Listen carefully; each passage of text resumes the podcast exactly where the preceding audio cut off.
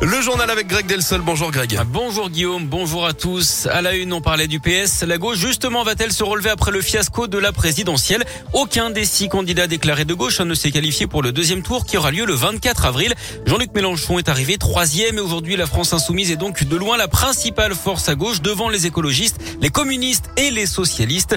Mais si l'union n'a pas été faite pour cette présidentielle, la gauche lyonnaise, elle appelle au rassemblement en vue des législatives qui auront lieu dans deux mois, Philippe Lapierre. Et d'abord, l'évidence du constat. Nous sommes euh, éparpillés façon puzzle, si je peux m'exprimer ainsi et faire référence euh, au tonton flingueur. Et c'est pas en plus ce qu'attendent les Françaises et les Français, parce qu'ils votent à gauche. Ensuite, pour Cédric Van Stevendel, le maire socialiste de Villeurbanne, la gauche a un réservoir de voix qu'il faut réussir à rassembler. C'est nous qui n'arrivons pas à trouver le terrain d'entente. Donc c'est nous qui sommes coupables. C'est nous, euh, les responsables politiques, qui n'arrivons pas à construire cela. Et donc ça, c'est notre responsabilité. Donc c'est à nous de nous mettre au boulot là-dessus. La métropole de Lyon pourra-t-elle servir d'exemple? Son président écologiste Bruno Bernard y croit. Moi, je vois qu'à la métropole de Lyon, depuis presque deux ans, on travaille avec les socialistes, les communistes, les insoumis et que ça fonctionne très bien.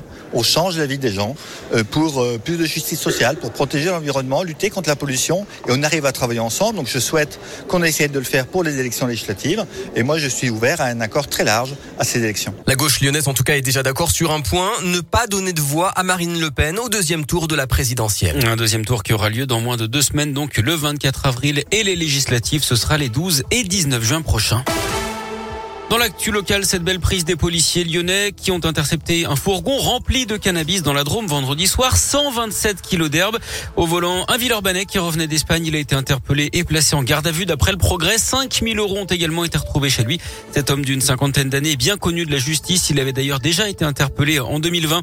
Une grosse frayeur à Écully dans l'ouest lyonnais. Un homme de 43 ans a été interpellé devant son immeuble. Il était armé d'une hache au milieu de ce qui s'apparentait à des problèmes de voisinage. Personne n'a été blessé. Le suspect a été interpellé sans difficulté d'après le progrès.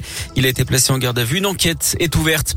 À l'étranger, l'Ukraine se prépare à la chute de Mariupol. La ville assiégée depuis plus de 40 jours est pilonnée sans relâche par les forces russes. L'armée ukrainienne qui fortifie également ses défenses dans l'Est où elle s'attend à une offensive imminente de Moscou, notamment dans le Donbass. Le chancelier autrichien qui a rencontré Vladimir Poutine c'est lui dit pessimiste hein, sur une sortie de crise. D'après lui, le président russe est dans une logique de guerre et veut un succès militaire en Ukraine. Note également que des gendarmes français sont arrivés en Ukraine hier pour enquêter sur les crimes de guerre commis dans la région de Kiev.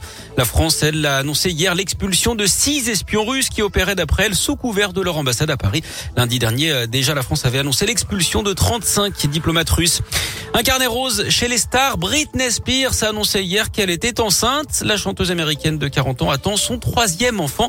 Il y a ah cinq mois, on s'en rappelle, hein, elle avait été libérée par la justice de la tutelle que son père exerçait sur elle à cause de ses troubles psychologiques. Du sport, du foot, quart de finale retour de la Ligue des Champions ce soir. Bayern Munich, Villarreal, Real Madrid de Chelsea également au programme.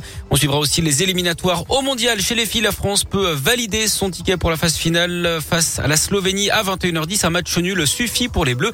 Du basket également avec un derby en championnat. Rouen accueille Lasvel, coup d'envoi de la rencontre à 20h.